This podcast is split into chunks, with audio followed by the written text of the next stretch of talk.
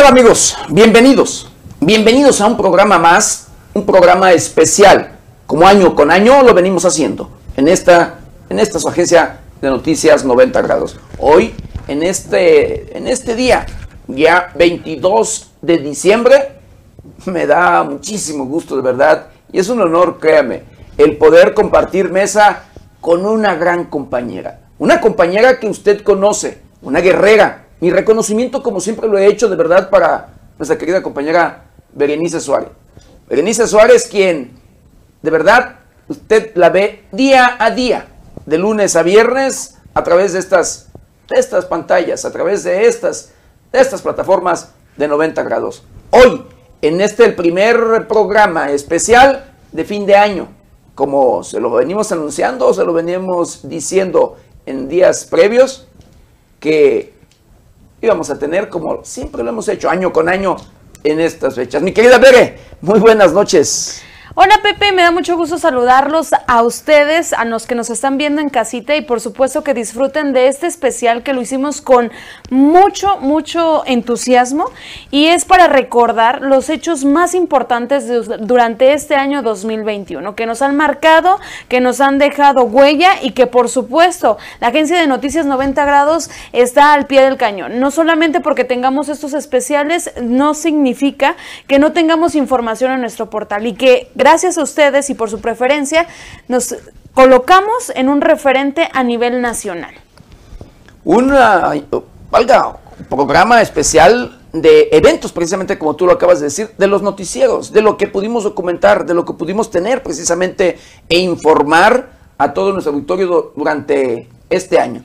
Eh, precisamente en el mes de noviembre en China, comenzó en el 2019, comienza eh, esta pandemia este coronavirus, el coronavirus que usted conoce de este problema eh, sanitario que alcanzó, híjole, a todo el mundo, que llegó a todos los rincones luego del planeta, pero que en nuestro país en marzo comienza a verse, en marzo del 2020, comienza y llega eh, en serio con los contagios que, de, que incluso ver la gente no creía muchas, en muchas ocasiones, y todavía mis respetos y reconocimiento para aquellas personas que no creen, porque todavía hay personas incrédulas que dicen, eso no es cierto, que recuerdo desde cuando inició que decían, es un tema de gobiernos eh, y demás, que una estrategia para esconder y no sé qué tanto, y hablando de dineros y demás de demás problemas. Efectivamente, Pepe, hay mucha gente incrédula y que con las nuevas variantes que en este año se han detectado y que han sido más em, pues contagiosas, la gente como que dice, ay, es que ¿por qué nuevas variantes y de qué se trata y van a ser más letales?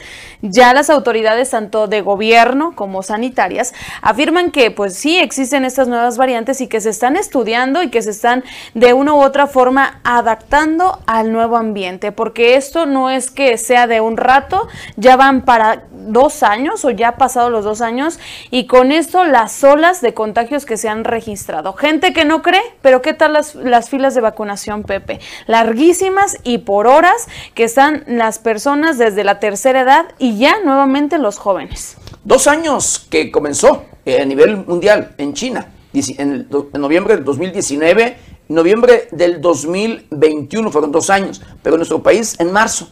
En marzo del 2020, en marzo del 2022 se ganan apenas los dos años en, nuestro país, pero que lamentablemente en nuestro país sí nos ha afectado en serio, que en nuestro país, bueno, ha ocupado incluso el cuarto lugar, cuarto lugar a nivel mundial, incluso en temas de, contagios. Eh, por, por, un lado, pues tiene que ver eh, la, pues, valga la falta de conciencia de todos luego nosotros, la falta de responsabilidad porque constantemente el sector salud nos dice y lo informamos. Y usted nos ha escuchado, de verdad, querido auditorio, en nuestros espacios noticiosos, el decirle, hay que lavarnos constantemente las manos con agua y jabón, el utilizar gel antibacterial, cubrebocas, careta de ser posible, guardar nuestra distancia. Pero en muchas de las ocasiones no entendemos, no tomamos en serio este tema y a pesar de que el sector salud hace sus esfuerzos, pues bueno, el por este precisamente detalle de la falta de conciencia y responsabilidad, vemos que eh, en nuestro país, en, eh, incluso hemos visto hospitales ve, al 100%, que se abarrotaron al 100% y que se abusaron, aprovecharon los propios hospitales privados en un determinado momento que llegaron a pedir depósitos de unos mínimo 500 mil pesos, otros hasta más de un millón de pesos, nada más para poder ingresar y atender a los pacientes. Creo que sí fue falta también como de, desconocimiento de los ciudadanos. Y, era tan, tanto de, decir me voy a contagiar, me voy a morir, es que los síntomas, lo hemos recordado con la eh, compra de papel de baño, y que ahora, como tú lo mencionas, de los hospitales que se abarrotaron al 100%, era porque ya tenías un síntoma y ya acudías inmediatamente al doctor, que sí salías positivo, pero realmente había otros que no lo necesitaban, que no era falta de que em, pues tuviera todos los síntomas, pero era yo creo que el abuso de la ciudadanía y abuso también de algunos médicos, falta de ética y de profesionalismo, porque con tal de generar ese dinero, les decían, si lo tienes, internate en mi clínica, te tengo por unos días, te saco lo que más te pueda sacar, pero en realidad no tenían nada. Entonces, como te digo, era falta de conocimiento de la misma ciudadanía que se dejaba guiar por lo que eh, decían en redes sociales. Y eso creo que ha sido una lástima que siempre que vemos nosotros las noticias en redes sociales no son 100% verdaderas. Eh, como medio de comunicación lo vemos, lo checamos y decimos si es verdad o no. Y que la ciudadanía de, tenga estas herramientas que son necesarias y que eh, en este caso, pues no solamente se queden con una fuente, sino que investiguen, investiguen, investiguen más y no se vayan con charlatanes en caso del medicamento hablando. Y con ello, Pepe, también el cierre de las escuelas, que ya en este año, ya a finales, empezaron a regresar a la escuela algunos niños, pero padres de familia estaban renuentes. Ahora, pues sí se les pide diferentes materiales, pero se quejan los mismos padres de familia porque dicen, es que ¿por qué le voy a comprar? Y es que ¿por qué esto y por qué el otro? Pero en realidad, las vacaciones de Semana Santa también se vio abarrotado las playas, Pepe, a pesar de que existía la pandemia.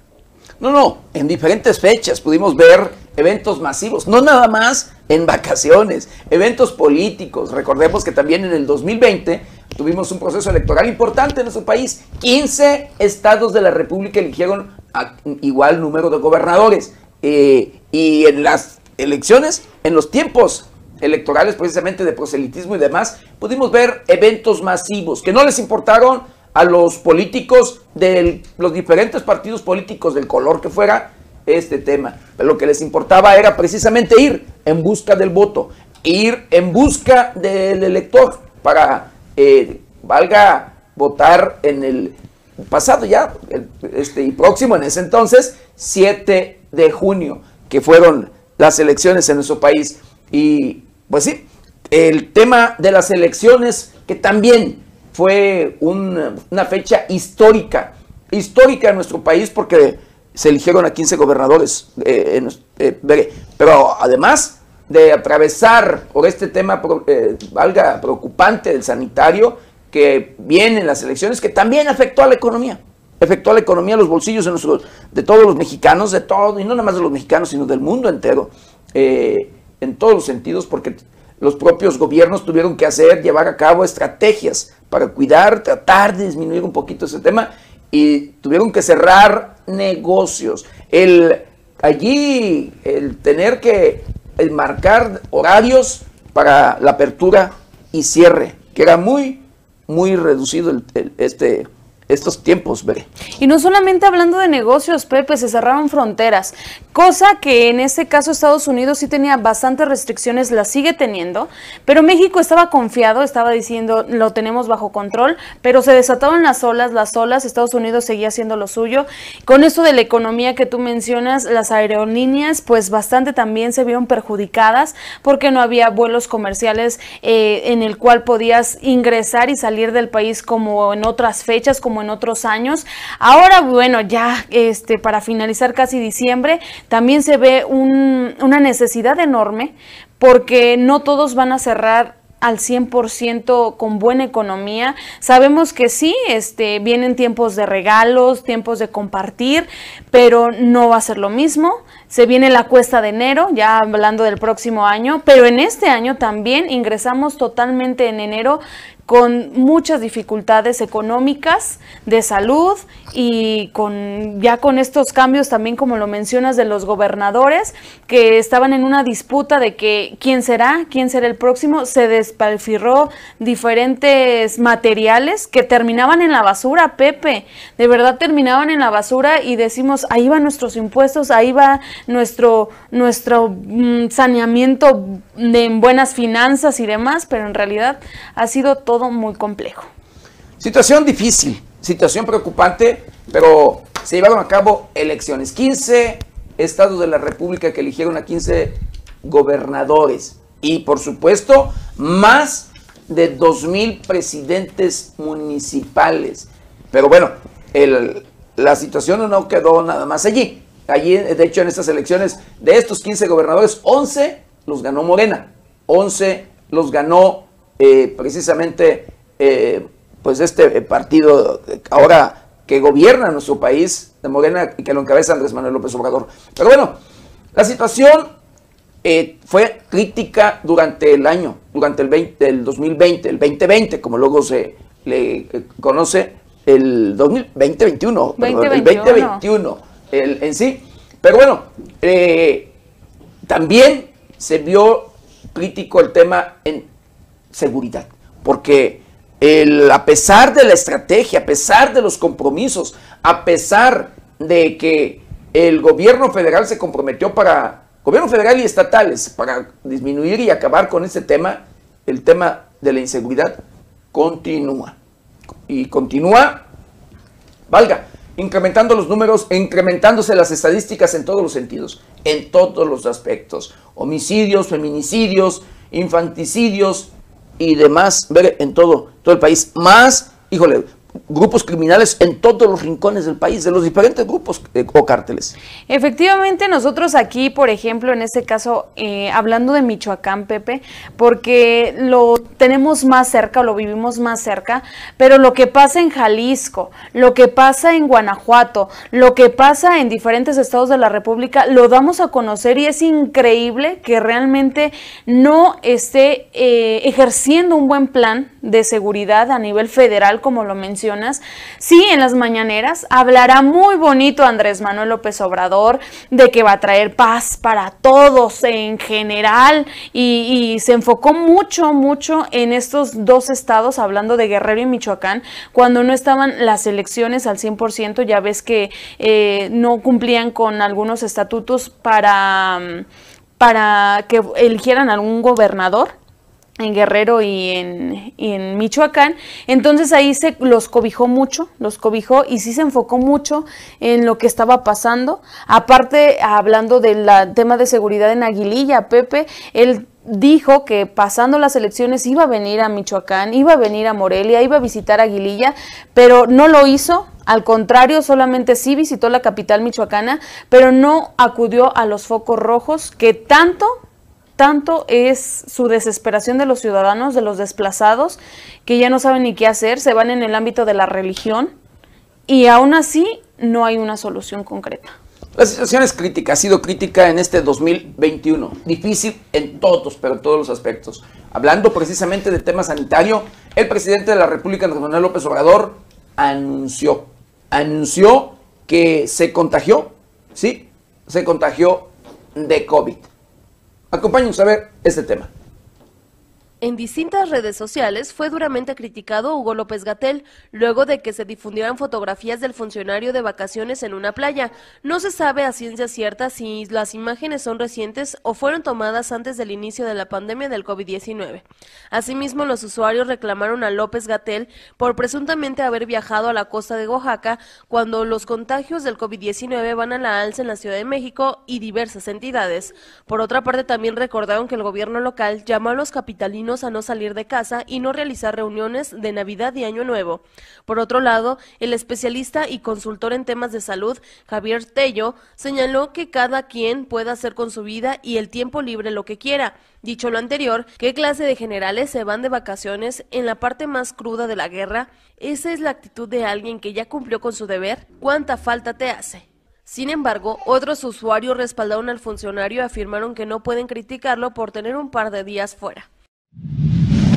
La Secretaría de Salud de Michoacán informa que la ocupación hospitalitaria para pacientes COVID-19 en el Hospital General de Pátzcuaro se encuentra este domingo en un 100%. El total de las camas reconvertidas para la atención de infecciones respiratorias agudas graves, Irak, de este nosocomio se encuentran ocupadas, por lo que se exhorta a la población llamar al 911 o al 800-123-2890 para que a través del Centro Regulador de Urgencias Médicas se coordine la atención de los pacientes. Pátzcuaro se mantiene en banda bandera amarilla por el alto riesgo de contagio, acumulando 1.499 casos confirmados, de los cuales 211 se mantienen activos. A la fecha, 82 personas han perdido la vida por el COVID-19. A través de su cuenta oficial de Twitter, el presidente Andrés Manuel López Obrador informó haber dado positivo al coronavirus. Será la secretaria de Gobernación, Olga Sánchez Cordero, quien representará al mandatario durante las conferencias mañaneras. Lamento informarles que estoy contagiado de COVID-19. Los síntomas son leves, pero ya estoy en tratamiento médico. Como siempre soy optimista. Saldremos adelante todos. Me representará la doctora Olga Sánchez Cordero en las mañaneras para informarle cómo lo hacemos todos los días. A pesar de estar en cuarentena, Andrés Manuel López Obrador seguirá al pendiente de los asuntos públicos desde Palacio Nacional. Yo estaré pendiente de los asuntos públicos desde Palacio Nacional. Por ejemplo, mañana atenderé una llamada con el presidente Vladimir Putin porque independientemente de las relaciones de amistad, existe la posibilidad de que nos envíen la vacuna Sputnik B, concluyó. De acuerdo a los últimos datos proporcionados, la segunda ola de COVID-19 rompió ayer récord de contagios diarios, esto al superar 13.000 casos nuevos y 1.165 fallecidos. Y el centro del país es el más afectado, ya que de los 200 hospitales que están al tope en alguno de los tres niveles de atención, más de la mitad se localizan en Ciudad de México, Estado de México, Hidalgo y Guanajuato. Es así que el primer miércoles de enero se reportaron cifras inéditas de la pandemia, con 13.345 contagios, para un total de 479.835 casos positivos y 1.165 decesos, de acuerdo con datos de la Secretaría de Salud Federal. Por otro lado de los casos positivos y las muertes, las alertas rojas se mantienen ante la capacidad hospitalaria en la Ciudad de México, Estado de México, Hidalgo y Guanajuato, además de Nuevo León. Cabe señalar que al 5 de enero, de las 952 unidades médicas que atienden pacientes con COVID-19, 200 están al tope en alguno de los tres niveles de atención. De ellos, 111 hospitales se localizan en alguna de las cuatro entidades señaladas. No obstante, la capital ocupa el primer lugar en ocupación con 85%, seguido por el Estado de México con un 82%, Hidalgo con un 80%, Guanajuato con un 78% y Nuevo León con un 78%. Hay que señalar que la Ciudad de México vive una situación difícil, ya que 28 hospitales de los 65 habilitados para atender la pandemia tienen una ocupación de 100% en camas generales, 21 en camas con ventilador y 23 en cuidados intensivos. Sin duda alguna, la situación más crítica es en la zona metropolitana del Valle de México al registrar 8.853 personas internadas, cifras que rondan el pico máximo de hospitalizados proyectado por el gobierno capitalino.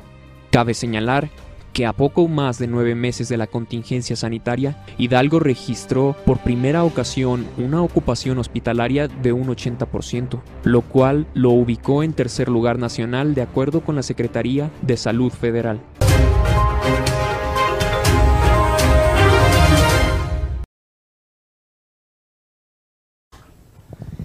Pues esa, eso es parte, parte precisamente de lo que se registró y de lo más importante que dimos a conocer a través de nuestras plataformas, de lo más importante de este 2020, de lo que... 21.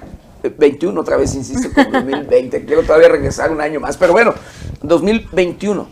Temas que de veras colapsaron la situación económica, el bolsillo de todas las familias, porque, le repito, lamentablemente, quien se contagió quien tuvo un familiar eh, contagiado, híjole, desembolsó mucho, miles de pesos eh, en medicina, en médicos. Quien tenía las posibilidades mandaba a su familiar a hospitales privados. Pepe, el que sí tuvo la posibilidad de atenderse al 100% y que le quedaron secuelas, fue el exgobernador de Michoacán, Silvano Orioles Conejo. Sin embargo, en algunas de sus conferencias, pues se tenían que parar porque él decía, son consecuencias del COVID, son consecuencias del COVID, pero pues sí se le salía acá la sangre, otros pues sí en redes sociales lo tupieron bastante mal porque decían, eso no es COVID, es otra cosa, pero pues eso también pasó en, en los primeros meses de este 2021. Un tema que dio mucho de qué hablar, precisamente, me hiciste que me acordara y me diera risa, porque efectivamente el gobernador del estado de Michoacán, el ex gobernador del estado de Michoacán, Silvano Vélez Conejo, en un evento, en una conferencia de prensa, si no, allí comenzó el, a este, valga, a, sangrar de la nariz, tuvo una hemorragia de allí eh, nasal y él lo quiso justificar. Fechas pasadas, recientes, había, se había contagiado de COVID y dijo que eso era, eran secuelas, secuelas de, de, el COVID en sí.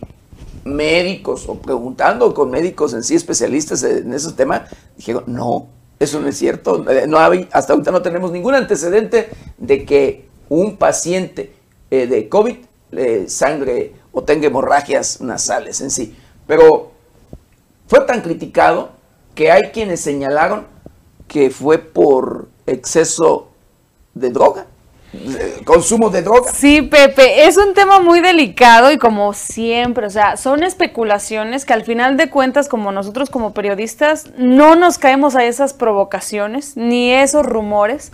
Que lo digan, sí, no podemos decir nosotros también, pero no está confirmado. No, no vamos a decir, ay, el gobernador sí ha hecho otras cosas turbias, como lo que ha hecho en proteger o lo que hizo en su tiempo proteger a los de tránsito. A su compadre. A su compadre, los viajes y decir que no, que policía estrella, investigando, Pepe, ni siquiera había concluido los exámenes de control y confianza. hablando, nunca tuvo, no tiene a la pues No tiene a la fecha y aún así eh, ha sido como, pues yo siento que ya está más famoso, conocido, porque lo sacamos varias evidencias, lo mismos de los que circulan en, en, los vehículos, sí nos decían, es que por favor, o sea, si es realmente lo que ustedes están diciendo, son unas tranzadas y, y en este caso aprovechaban más a los que eran de fueras porque veían las placas de otro estado y ahí se encajaban el diente, pero bien macizo. No, no, si no respetaban y no respetaron nunca, ni siquiera a los, a los del Valga, de Michoacán, menos a un transuente, a un turista, a un visitante en sí. Efectivamente, Jorge Alvarado Cerrato fue este personaje que encabezó eh, la dirección de tránsito en la administración de Silvano Gómez Conejo, el más corrupto el más corrupto en la historia de tránsito del estado de Michoacán. Él conformó ahí un grupo, el grupo que yo le denominé, o así le denominamos, La Granja. Allí un, su grupito eh, que fue el, pollo, el la cobra, eh, el cobrita, el pato, el huevo, eh, este, el chuki. Estos precisamente fueron el clan, este grupo que encabezó este tema de corrupción abuso y demás en tránsito del Estado, porque incluso hicieron negocios con grúas particulares. Allí abusaban los de las grúas particulares, eh, cobrando desde los 3.500 hasta los 30, 40 y hasta 50 mil pesos. Lamentablemente víctimas así con este tema de tránsito del estado y era era una necesidad Pepe también de los conductores decir es que mi vehículo no puede estar en el corralón y lo pagaban. Después cuando se acercaban a nosotros como agencia de noticias y que tú ibas precisamente a las mismas donde están las grúas y con el ticket y todo y decían ellos no sé No sé y nunca supieron nada. Pero las evidencias ahí están. Eh, testimonios. Los testimonios ahí están. No es algo que nosotros nos estemos inventando, que digamos solamente que porque le tiramos y le tiramos también hubo malos comentarios de esta granja, porque sí decían, no, pues ya, eh, que, que, el cobrita, que el pollo, que esto, que el otro. Pero era la realidad, que de hecho que cuando se fueron de, de, de estas oficinas de tránsito, que solamente dejaron hasta una coca porque se vaciaron y se llevaron todo. Hasta muebles. Hasta, muebles se andan llevando. De verdad. Pero bueno, el tema fue más allá en el, este 2021, en el tema de inseguridad, lo que alcanzó Aguililla, allá en Aguililla donde a pesar luego de que hay presencia de Fuerzas Armadas, tanto federales y estatales, los grupos criminales siguen con el control. Y siguen, porque todavía a estas fechas, a estas alturas, todavía tienen el control. Pero hubo un momento en que los grupos o diferentes cárteles, unos que se unieron, denominados cárteles unidos encabezados por los Viagras, entre otros, peleando con el cártel Jalisco Nueva Generación. Allí eh, no permitían unos que pasaran los habitantes de Aguililla hacia el lado de Buenavista y los otros no permitían que pasaran los de Buenavista hacia Aguililla y así, pero estaba más eh, el tema más difícil por el lado de Aguililla. El tema fue que ni siquiera enfermos permitían que este, salieran y no les permitían que ingresaran víveres hacia Aguililla. Y eso es el silencio que eh, pudo ocultar mucho tiempo Silvano Aureoles Conejo, ex gobernador de Michoacán. Como tú lo mencionas, personas enfermas, adultos mayores, embarazadas, niños, ellos no medían la situación, simplemente hacían o hacen, más bien todavía hacen lo que ellos se les da la gana y generando mucho desplazamiento de los mismos habitantes, generando pueblos fantasmas y que están en la incertidumbre de que quién va a tener el control. Ahora si ellos dicen, bueno, nos, nos unimos con Cártel Jalisco. Ah, pero los que están con Cártel Jalisco, entonces van los Viagras. Y no les queda de otra, Pepe, no les quiero decir que se unen por, porque quieren unirse, sino porque los obligan a que a los habitantes, me estás apoyando a mí, me vas a apoyar a mí y vas a luchar contra mis enemigos. Lamentablemente, una realidad, pero el tema de corrupción marcó a la administración de Silvano Luis Conejo.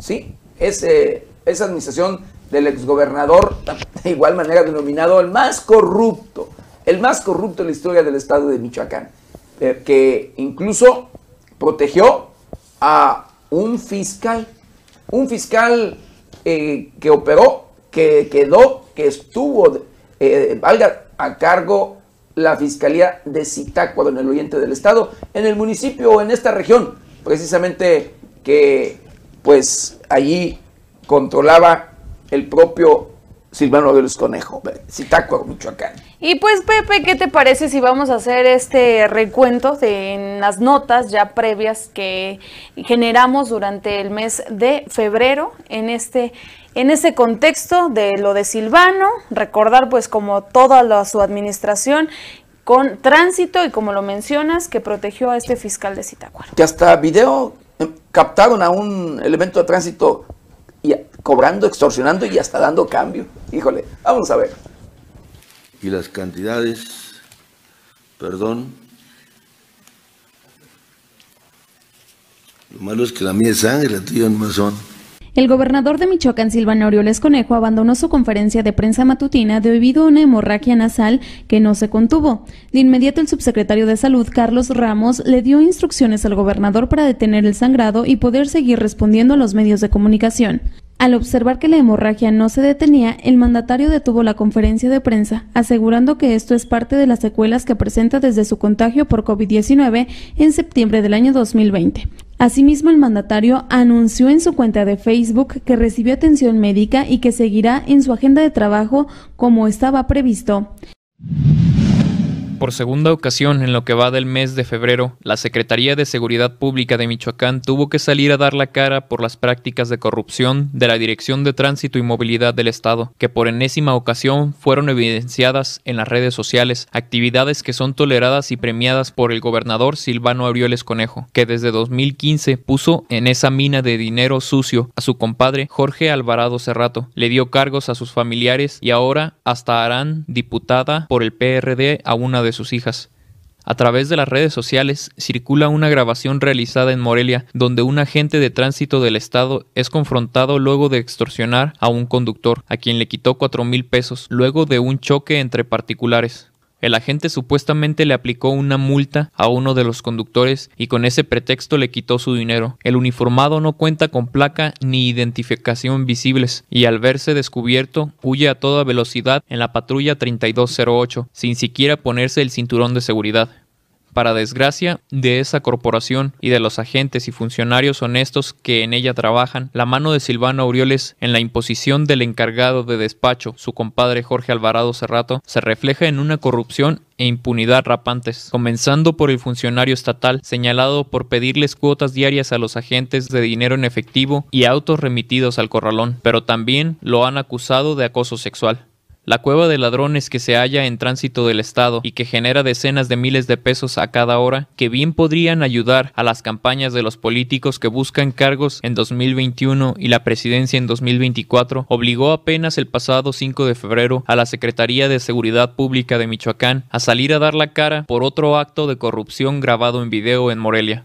En esa ocasión el video mostraba a agentes de la patrulla 3286 cuando recibían dinero producto de una extorsión a un conductor en Morelia. Y en el colmo del cinismo, uno de los agentes hasta hurgaba en su bolso lleno de dinero buscando la cantidad correcta para dar cambio a su víctima.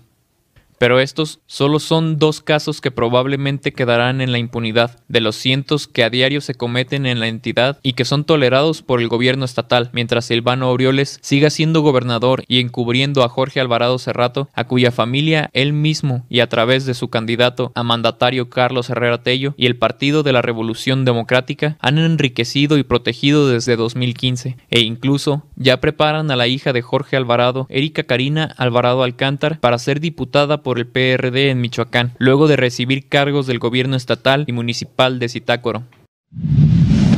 Una impunidad absoluta para la destrucción de carreteras es la que disfrutan los criminales de Michoacán, que buscando evitar el ingreso de sus rivales a su territorio, han optado por destruir los caminos de Aguililla, afectando el abasto de insumos y alimentos, así como a los pobladores, adultos mayores y enfermos que tienen que desplazarse por los caminos dañados. Habitantes denunciaron esta situación con fotografías donde se observa a personas de la tercera edad y enfermos que tienen que ser ayudados para sortear las zanjas que los criminales cavaron sobre la carretera. Esta situación impide además el abasto de alimentos e insumos básicos para la población. La carretera Cualcomán, Telpacatepec y Aguililla Apaxingán, donde operan los Viagras y el cártel de Telpacatepec, han visto el surgimiento hace unos meses de esta nueva práctica criminal que es el destruir las vialidades, intentando evitar la incursión de sus rivales a sus territorios. Mientras la guerra del crimen organizado se disputa en ese municipio, desde hace más de un año, el gobierno del perredista Silvano Orioles Conejo permanece pasivo, cómplice por omisión de los criminales al olvidar garantizar la seguridad y paz de la población.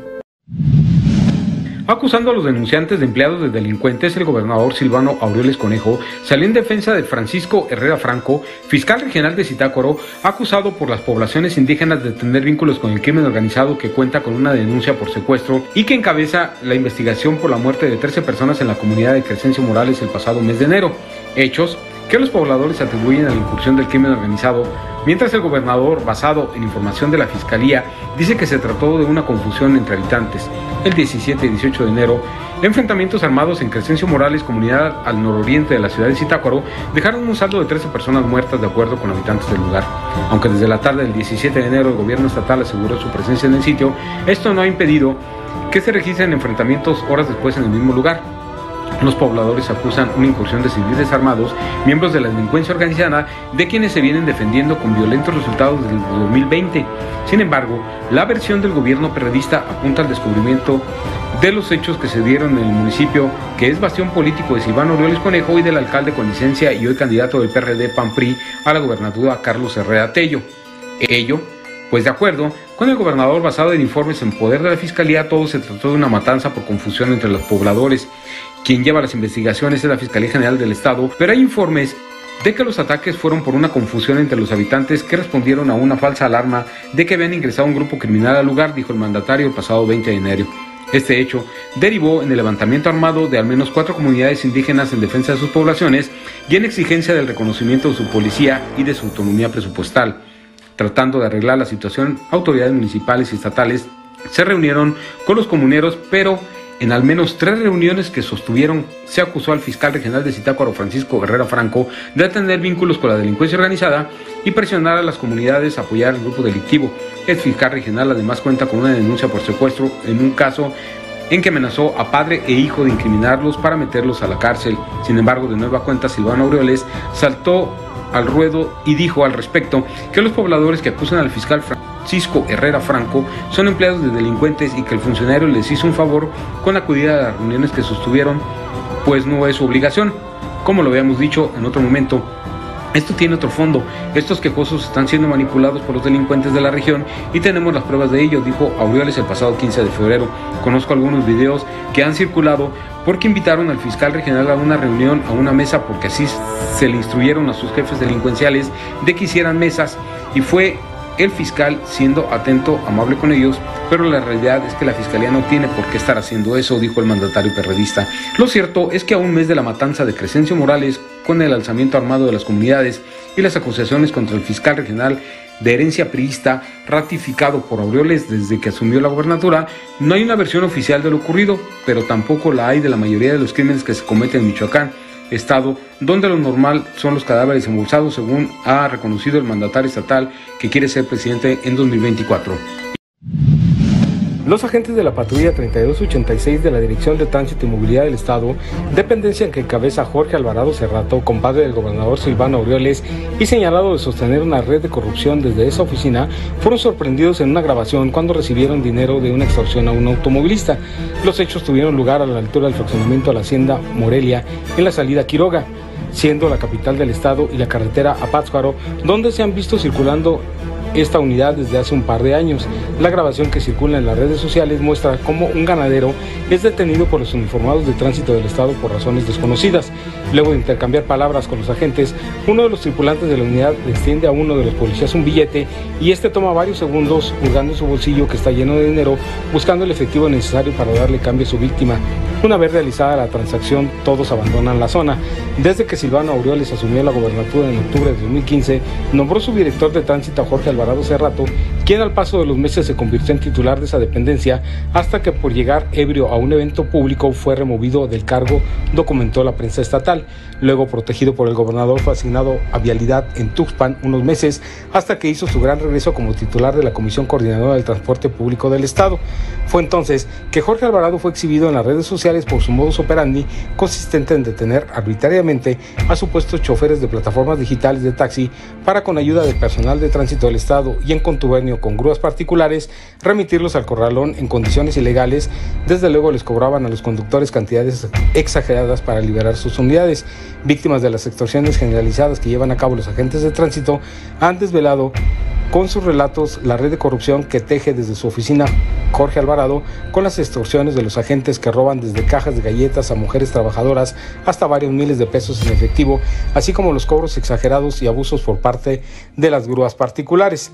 Por si fuera poco, los propios agentes han destacado el clima de acoso sexual y laboral que en tránsito y movilidad impera con Jorge Alvarado y los mandos policíacos de su oficina señalados por acoso sexual, cobro de cuotas para asignación de patrullas, cuotas de dinero generando productos de extorsión y cuota de remisiones al corralón y hasta han acusado que tienen que dar parte de su dinero por el cumpleaños de Jorge Alvarado. Al frente de esa mina de oro, Jorge Alvarado ha recibido del gobernador Silvano Aureoles y del alcalde con licencia de Zitácuaro, exsecretario de gobierno y hoy candidato a la gobernatura, Carlos Herrera Tello, altos cargos para y su familia, pues sus dos hijas, Kitsia Yamilet y Erika Karina, ocupan un cargo estatal, la primera y la segunda una secretaría municipal en Zitácuaro, una regiduría en ese ayuntamiento y es candidata a diputada local por el PRD, siendo delegada de turismo estatal en 2016, todo durante el gobierno de Silvano Aureoles y Herrera Tello. Hoy el mandatario y sus socios se encuentran gastando millones de pesos en campaña por la gobernatura de 2021 y la presidencia de la República de 2024. Sobre los hechos registrados en Morelia, la Secretaría de Seguridad Pública informó en su cuenta de Twitter que a través de la Subsecretaría de Asuntos Internos se inició una carpeta de investigación con relación a un video que circula en redes sociales donde se observa un elemento del área de peritos ejerciendo un acto que va en contra de los principios que rigen la institución.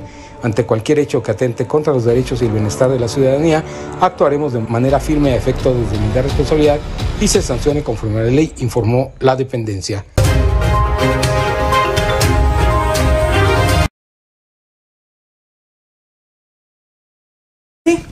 Así es como lo valga lo que se registró, lo que registramos, lo que le informamos a usted, querido Victorio, en los meses de enero. Parte, parte de esta información, de lo que se registra en esos meses, eh, el, en, el, mes de enero y febrero precisamente, pero en un tema, porque hay, aparte de las extorsiones, eh, Jorge Alvarado Cerrato, corrupción y demás, el tema de inseguridad que se vive, que se vivió.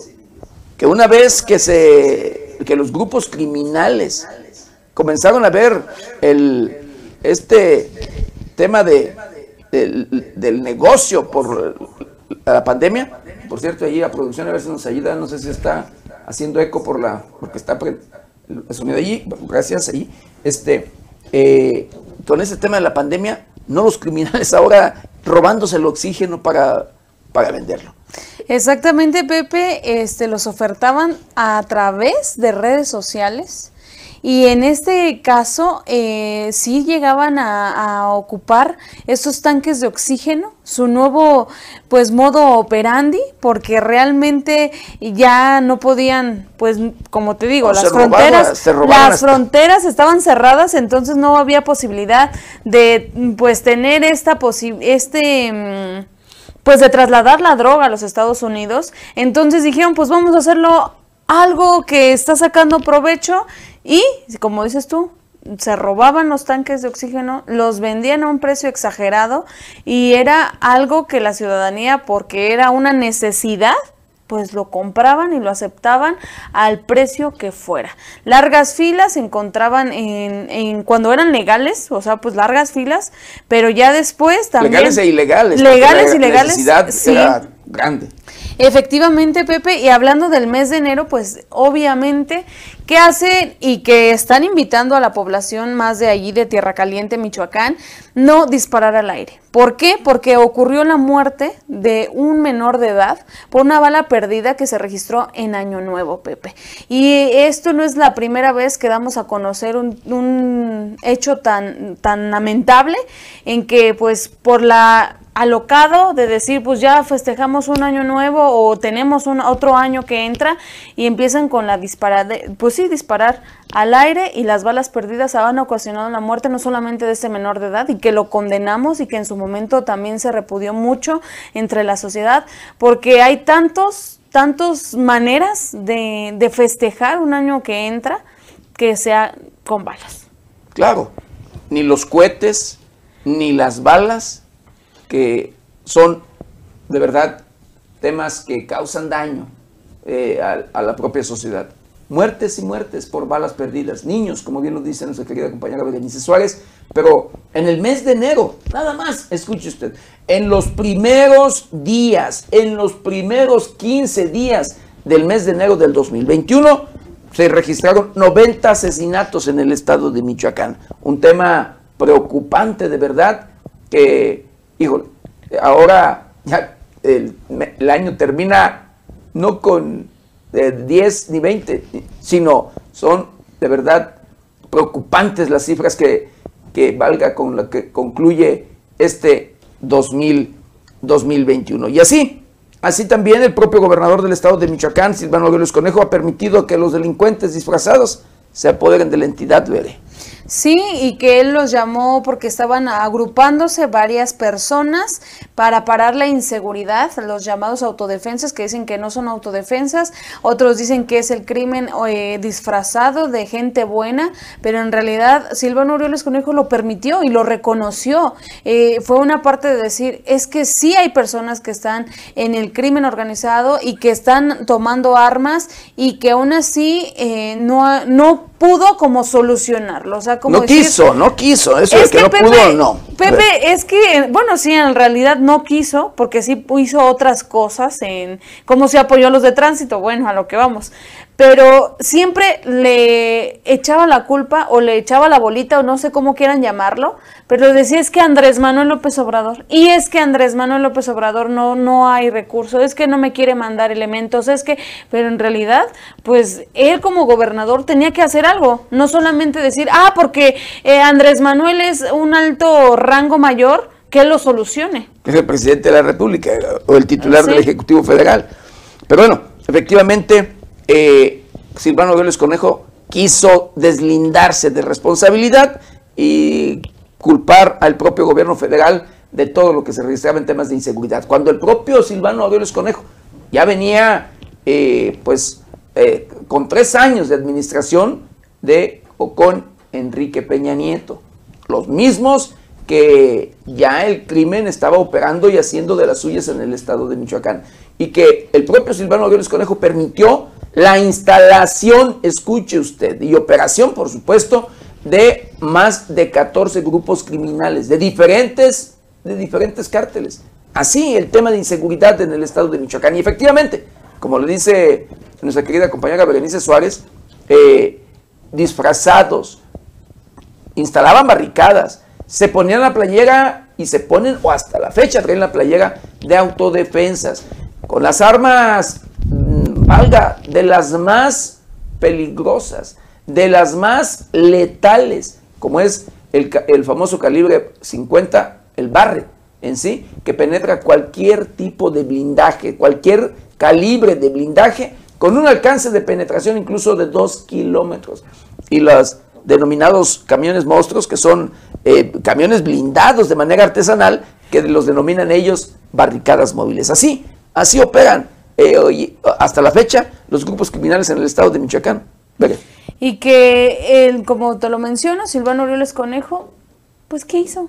Nada. Viajaba, disfrutaba, salía en revistas, en, en televisión nacional, en programas de A ver, ver, sí hizo. ¿Qué hizo? ¿Qué hizo? Pues, Se hizo de la vista ciega y de oídos sordos. Y eso que acabas de señalar de qué hacer, se enriqueció se enriqueció. Acompáñenos a ver material de lo que le informamos precisamente en estos meses, eh, en 2021. Un niño de 6 años de edad que ayudaba a su familia vendiendo pan perdió la vida al ser impactado por una de las tantas balas que son disparadas al aire con todo tipo de armas cada año en el municipio de Apatzingán. Los hechos se registraron durante los primeros minutos del viernes, víspera del Año Nuevo, cuando un niño de 6 años de edad de apodo El Güerito, que ayudaba económicamente a su familia vendiendo pan, fue entonces que el niño que se encontraba durmiendo fue alcanzado por una bala perdida que atravesó el techo de su humilde vivienda y lo impactó en la cabeza. Al percatarse de lo ocurrido, los padres del pequeño pidieron el auxilio de autoridades, por lo que acudieron paramédicos que nada pudieron hacer por salvar la vida del menor. El cuerpo fue trasladado al servicio médico forense por peritos de la Fiscalía General del Estado. El obispo de la diócesis de Apatzingán, Monseñor Cristóbal Asensio García, propuso declarar en Apatzingán tres días de duelo por la trágica muerte del niño Juan Carlos Chiprés Aburto, víctima de la acción irresponsable de disparar al aire durante la noche de Año Nuevo. Acompañado por el presidente municipal José Luis Lucatero y autoridades de seguridad, el obispo pidió a la sociedad de Apatzingán solidarizarse con el duelo y tristeza que está viviendo la familia del niño Juan Carlos de la colonia Pénjamo, la cual hoy vive uno de los momentos más tristes de su vida. Monseñor Cristóbal Asensio exclamó que es corresponsabilidad de todos los que dispararon al aire. Desafortunadamente, una gran cantidad de personas usan armas sin medir las consecuencias por su parte, el presidente municipal José Luis Cruz Lucatero coincidió con el obispo al condenar las acciones que causaron el fallecimiento del menor de edad. Dijo que a pesar del operativo que se desplegó por parte del ejército mexicano, Guardia Nacional, Policía Michoacán y Policía Municipal, se concluyó con saldo rojo. Me uno a la condena generalizada del pueblo de Apatzingán y repudio las viejas prácticas y tradiciones que han dejado sensible y colmado de nostalgia el inicio del 2021, concluyó diciendo el presidente municipal de Apatzingán. Comienza un año nuevo en Michoacán, manteniéndose constante la alta de violencia que ha caracterizado al gobierno del periodista Silvano Aureoles Conejo, pues mientras el mandatario presume la reducción en los índices de algunos delitos derivados de las restricciones a la movilidad por el coronavirus, los asesinos que no temen al gobierno ni a las enfermedades siguen libres y en las primeras dos semanas del año 90 personas han sido asesinadas, siendo las víctimas hombres, mujeres, niños, políticos y militares. Así lo indican datos del gobierno federal que se recogen en el informe diario de homicidio doloso mismos que muestran que los días más violentos fueron el 4 y el 15 de enero con 15 y 16 asesinatos respectivamente. La primera víctima del año fue un pequeño niño en Apatzingán que ayudaba económicamente a sus padres vendiendo pan y que fue alcanzado por una bala perdida disparada durante los festejos del Año Nuevo. El 4 de enero en Uruapan fueron asesinadas dos mujeres y el día 5 era asesinado el exalcalde del municipio costero de Aquila, Juan Hernández Ramírez. El día 13 fue asesinado un sargento del ejército que fue privado de la libertad y posteriormente abandonado sin vida en una carretera del municipio de Mújica. Asimismo, el día 15 eran localizados los cadáveres de siete hombres y una mujer en el municipio de Álvaro Obregón y en Cotija fueron hallados tres cuerpos de personas ejecutadas con el tiro de gracia.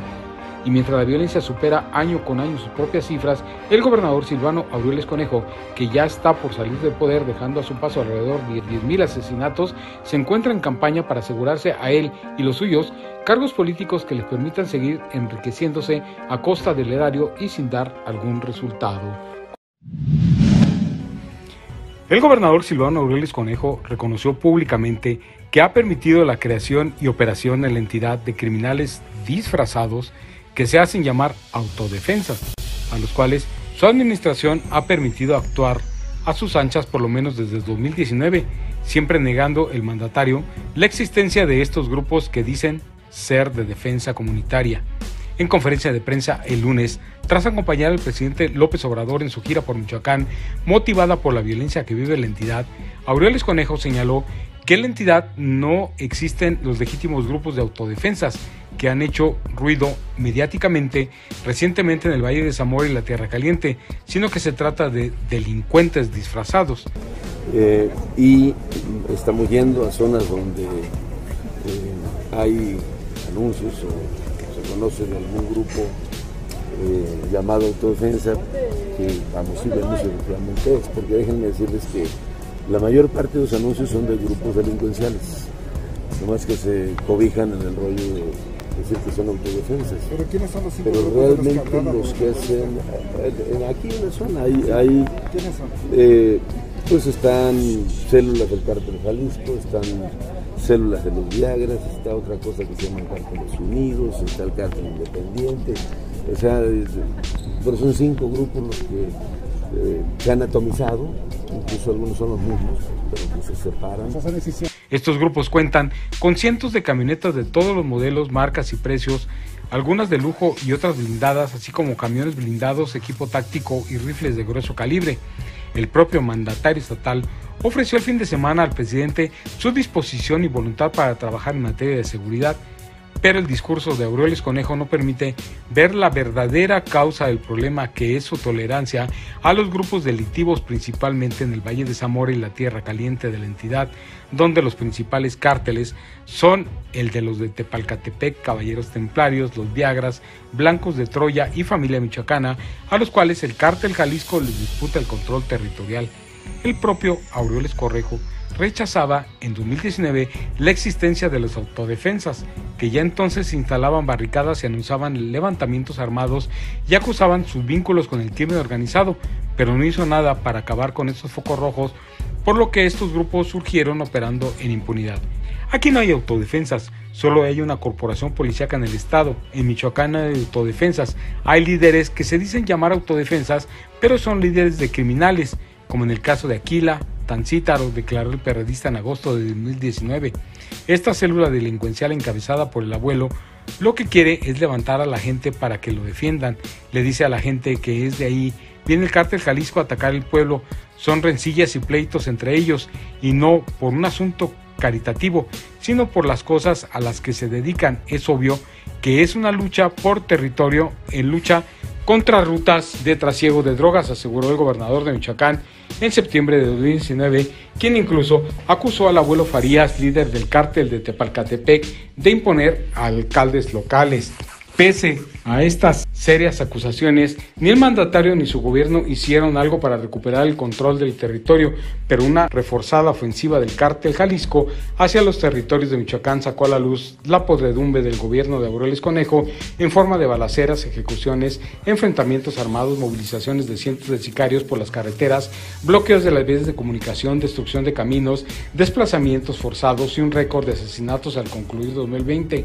Pero el gobernador halló en la epidemia del coronavirus la forma de ocultar su fracaso en materia de seguridad y la guerra de cárteles, entrando Aureoles Conejo en una dinámica de conflicto por la federación y una gira política por la que se hace campaña para las elecciones 2021-2024. Y aunque se ha dicho dispuesto a colaborar con la federación, lo cierto es que todos los capos de Michoacán siguen en libertad y operando sin algún impedimento, mientras el gobernador y sus funcionarios se promocionan en busca de nuevos cargos públicos que les permitan enriquecerse a costa del erario, como el mandatario michoacano ha hecho durante su carrera política.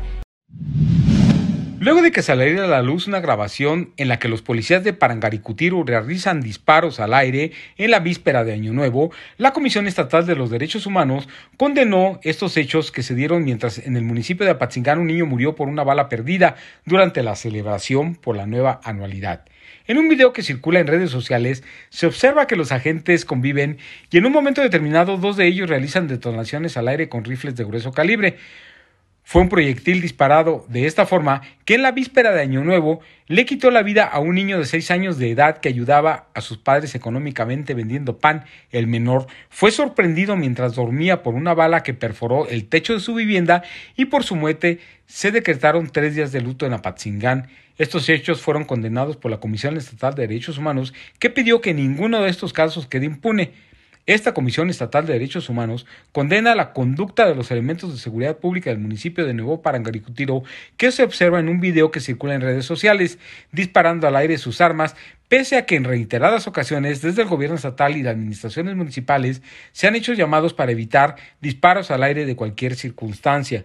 El encargado de despacho de la presidencia, Uble Mejía Mora, indicó que son los servidores públicos los primeros obligados a poner el ejemplo con su conducta y los principales promotores y defensores de los derechos de los ciudadanos, por lo que resulta lamentable y reprobable que asuman este tipo de conductas que ponen en riesgo la vida de los ciudadanos. Prueba de ello fueron los lamentables hechos en el municipio de Apatzingán, en los que perdiera la vida un menor de seis años a consecuencia de una bala perdida que impactó en su cabeza luego de atravesar el techo de lámina de la vivienda en la que el menor se encontraba con sus familiares con motivo de los festejos de Año Nuevo. En ambos casos, este organismo hace un llamado a las autoridades encargadas de la Procuración de Justicia y de Seguridad Pública para que se tomen las medidas necesarias y que hechos como este no queden impunes, informó a través de un comunicado la Comisión Estatal de Derechos Humanos. Debido a la crisis sanitaria que se vive actualmente, la escasez de oxígeno y la alta demanda debido al incremento de los casos de COVID-19, el gas medicinal incluso es traficado por la delincuencia organizada, admitió la secretaria de Gobernación Olga Sánchez Cordero. Así lo aseguró al encabezar la conferencia matutina en lugar del presidente Andrés Manuel López Obrador, donde indicó que han recibido denuncias de tanques de oxígeno falsos que se ofertan en el mercado negro. Si hemos tenido un problema muy serio, incluso ya la delincuencia está metida en los tanques de oxígeno, señaló la secretaria de Gobernación. Por otra parte, y ante esta problemática, el gobierno decretó la autorización expedita para proveedores de oxígeno con fines medicinales, la cual entró en vigor desde el pasado lunes, informó Juan Ferrer, director del Instituto de la Salud para el Bienestar. Asimismo, el acuerdo con el que se busca solucionar la crisis en el suministro de gas medicinal faculta a la COFEPRIS a otorgar a los solicitantes el registro sanitario que se requiere para su producción y distribución en un plazo menor a lo establecido en la normatividad vigente. Cabe señalar que la Profeco ha logrado la inhabilitación de 700 perfiles en Facebook mediante los cuales se cometían fraudes con el pretexto de la venta de oxígeno. También la secretaria de Gobernación, Olga Sánchez Cordero, reconoció que ante la escasez de oxígeno, este producto incluso ya es traficado por delincuentes. Si hemos tenido un problema muy serio, incluso ya la delincuencia está metida en los tanques de oxígeno, finalizó la funcionaria.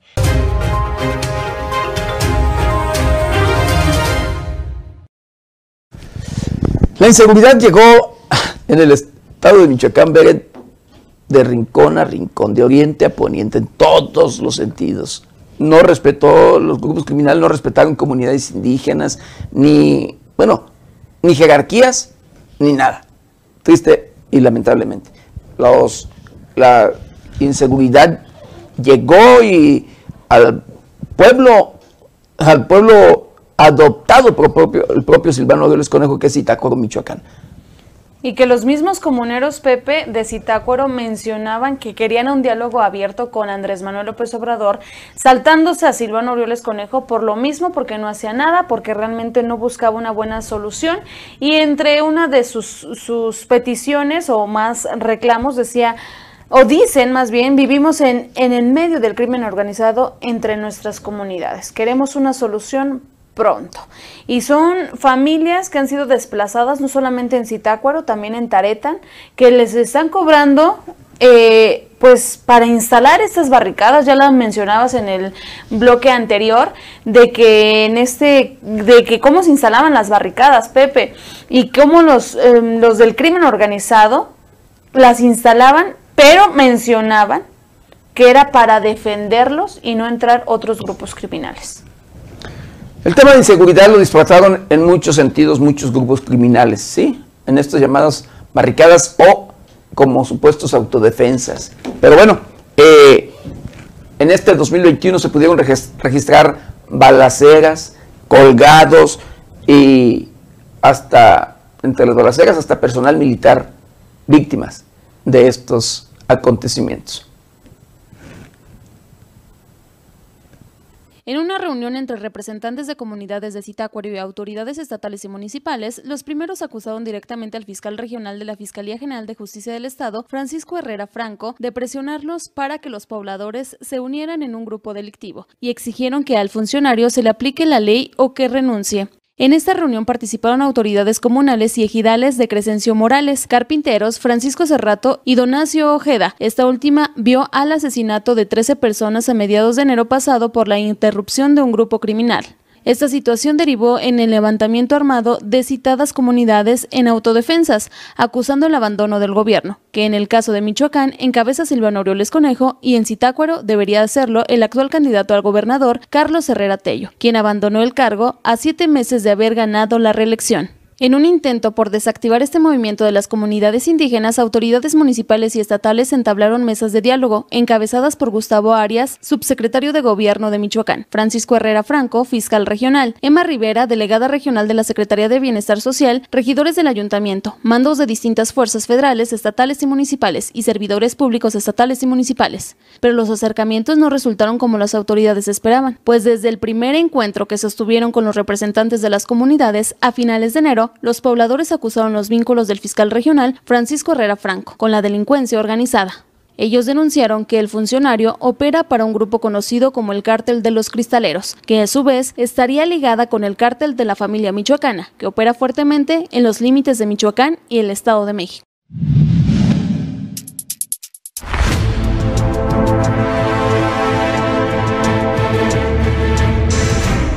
Habitantes del municipio de Taretan denunciaron que han tenido que abandonar sus viviendas ante la amenaza del crimen organizado que ha pasado a cobrar a cada casa una extorsión de 500 pesos, mientras que buscan a los adolescentes para ponerlos en las barricadas que planean poner. De acuerdo con los pobladores, es la asociación delictiva Carteles Unidos que está detrás de estos hechos, manejando como una cooperación su extorsión, con la que buscan financiar su movimiento. Aprovechando la fiebre de autodefensas que vive la entidad, los grupos delictivos planean instalar barricadas para defender sus territorios, en las que se colocarán adolescentes y jóvenes, señalaron los pobladores. Por ello, varias familias han decidido buscar refugio fuera del municipio con familiares o conocidos. Mientras tanto, la administración del perredista Silvano Aureoles Conejo, que ha señalado en múltiples ocasiones que son grupos delictivos los que están detrás de las autodefensas, no ha hecho algo para remediar la situación, apagando pequeños fuegos mientras arde la entidad por la guerra de carteles del crimen organizado. Fuertes enfrentamientos entre grupos armados al servicio del crimen organizado tuvieron lugar en comunidades del municipio de Aguililla el día sábado, donde reportes de habitantes indican que ocho sicarios fueron colgados, aunque se habla de una veintena de heridos, todo lo cual ha sido ocultado por el gobierno de Silvano Aureoles Conejo. De acuerdo con los pobladores, más de tres decenas de camionetas con sicarios del cártel de Jalisco Nueva Generación sorprendieron a sus rivales de cártel de los Viagras en la comunidad Palo Dulce, municipio de Aguililla, donde los primeros dieron muerte a ocho sicarios que fueron colgados. Otros enfrentamientos fueron reportados en las inmediaciones de la comunidad Bonifacio Moreno, El Aguaje, haciendo huir el cártel de Jalisco Nueva Generación a sus rivales. Habitantes reportaron además el sobrevuelo de helicópteros de la Guardia Nacional en la zona, así como el desplazamiento de un fuerte convoy de camionetas, asegurando que en una de ellas, una Chevrolet Suburban blanca, se hallaba el líder máximo del cártel de Jalisco Nueva Generación, Nemesio Oseguera Cervantes, oriundo de Aguililla. Los sicarios hicieron patrullajes en el municipio e incluso cateos a casas donde se alojaban sus rivales, dijeron las fuentes. Mientras todo esto sucede, el gobernador Silvano Aureoles Conejo ha demostrado que la situación de inseguridad lo ha rebasado y que es el punto débil de su administración, llevándolo a hacer declaraciones tan lamentables como que es normal que cadáveres embolsados aparezcan en calles de Michoacán. El mandatario se encuentra en campaña por la presidencia en 2024 y con ese objetivo está apoyando a familiares y socios para colocarlos en nuevos cargos en 2021 y que así lo ayuden más adelante ocultando la guerra de carteles que se vive en la entidad. Las labores de inteligencia que tenemos establecidas y documentadas nos permitieron identificar por lo menos a cuatro de sus cinco integrantes, todas las que mostraron alguna imagen de ellas con nombre y apellido en momentos previos, haciendo apología del delito en favor de una célula delincuencial en la zona de Tierra Caliente, dijo Israel Patrón Reyes en su conferencia de prensa este miércoles. Al respecto, el secretario de Seguridad Pública aseveró que en virtud de que han mostrado interés en favorecer las actividades delincuenciales en la zona, se han iniciado investigaciones en contra de una usuaria de Facebook de nombre Blanquita Ochoa, ligada al líder delincuencial Don Gil, así como en contra de Sandra Rico y Eufrosina Blanco. En redes sociales se han fotografiado portando armas de grueso calibre y se les liga a los grupos delincuenciales de los Viagras y los Blancos de Troya. Un mensaje al presidente Andrés Manuel López Obrador es el que dirigieron los habitantes de comunidades indígenas de Zitácuaro, que se alzaron en armas contra el crimen organizado y buscan el diálogo con la federación ante el abandono de las autoridades municipales y estatales. Así lo dijeron los comuneros a las cámaras y micrófonos de 90 grados, que acudió a las barricadas que tienen los pobladores para conocer su versión de los hechos ocultados por la administración perredista de Silvano Orioles Conejo y del alcalde con licencia y hoy candidato del gobierno estatal y socio del mandatario Carlos Herrera Tello. Lo que se vive ahorita en esta región es algo muy preocupante y es algo muy fuerte, porque ya las familias no tenemos paz, vivimos con el miedo, el temor de que el crimen organizado entre en nuestras comunidades y no sabemos qué vaya a pasar con nuestras familias, porque ya andan cerca. Hemos tenido muertes de esta manera, que ya son cosas muy graves de parte del crimen organizado, expresó uno de los vigilantes comunales de nuestros comuneros, compañeros de esta región y gente que se ha dedicado al campo, hemos tenido cerca de cuatro o cinco muertos. Son los que hemos tenido. En realidad nosotros no sabemos cuáles son los grupos delictivos que se quieran introducir a nuestras comunidades, pero de que vienen ya vienen. De los pueblos cercanos de acá abajo hemos tenido la desgracia de que en las noches que hemos pasado por ahí ya se escuchan los disparos de armas de grueso calibre, ya sea de noche o de día. A diestra y siniestra se escuchan los disparos, es algo muy feo, declaró el poblador. Del gobierno municipal no hemos tenido una respuesta en estos casi tres años que llevan trabajando según ellos. No hemos tenido ninguna respuesta de ningún tipo porque les hemos pedido apoyo sobre la tala del bosque que ahorita se está dando. Es lo que nos está perjudicando. Le hemos pedido también apoyo personalmente para que ingresen recursos a nuestra comunidad y no se ha dado nada. Estamos abandonados, sentencia el hombre.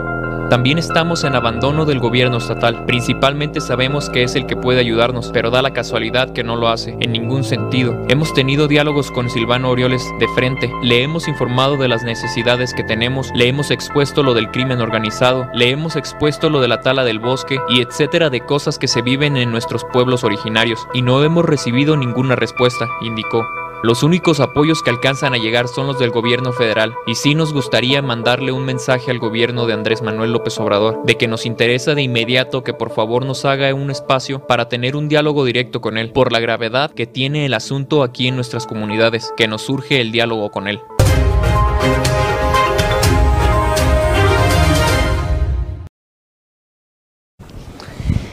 Pues esto, esto fue parte de lo que le informamos, querido auditorio en este 2021. Nada más, nada más del mes de enero y febrero veré.